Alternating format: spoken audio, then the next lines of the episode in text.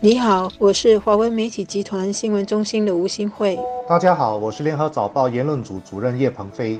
每一届全国大选过后呢，总会有许多谈不完的话题，尤其是当执政多年的人民行动党表现不如以往的时候呢。这几天，本地的资深外交家和学者陈庆珠教授在一个论坛上分享了他对这次大选结果的一些看法和思考。他提到的其中一个。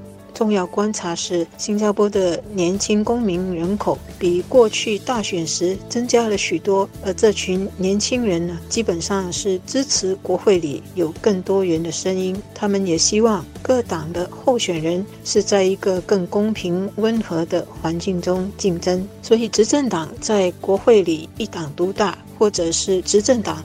实行一些被认为是对反对党不公平的制度，都不是年轻选民所喜欢的。比如，反对党经常批评的这个选区划分机制。年轻选民和手头族的政治立场是这届大选后备受关注的课题。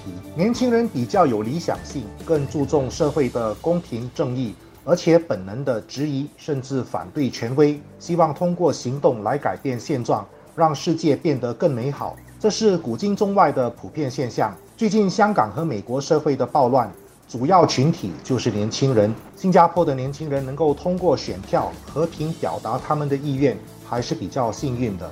陈庆珠教授说的年轻人口，是指二十五岁到三十五岁的国人。他们在这一届的选举刚刚好是占了一大群。不过，这组青年人口在这一届大选不是最大的投票群，最大投票群其实是来自四十五岁到六十四岁的这一群。无论如何，年轻人在这次大选呢，还是发出了一定的声音。只是当我们在设法去了解和解读这些声音的时候，应该也要避免过于以偏概全。二十五岁到三十五岁的群主，或者是二十五岁到三十九岁的这个群主，他们的背景和声音其实也可以是很多元的，未必就是所谓的叛逆型、冒险型，或者是不知死活型。这个群主可以是刚刚踏入社会不久，或者呢是已经开始在公司机构里展露才华。而三十多岁的人呢，可能是已经开始成家，开始有小宝宝。大家在人生的不同阶段历练不一样，对人生的诉求和价值观也会稍有不同。不过，如果我们看这几年全球青年人的趋势，大家的几个共同点就是更注重人权、个人主义，但是呢，与此同时，他们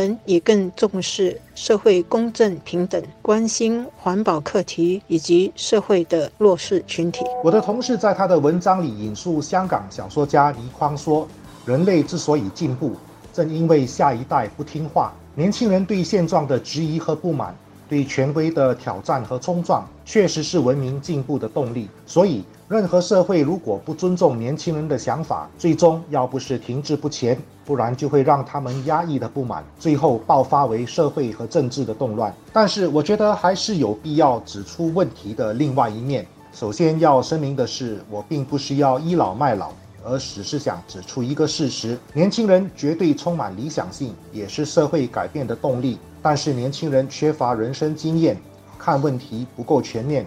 对改变的潜在危险和代价没有足够的理解，而且会比较冲动，这些都是事实。所以，虽然我们要肯定年轻人求变的决心，但是也不应该过度的去美化他。一些年轻人还没有独立生活、照顾自己的能力，就想着要改变世界，这显然是不切实际的。一些年轻人还没有掌握一技之长，无法独立谋生，说要改变世界，也无法让人信服。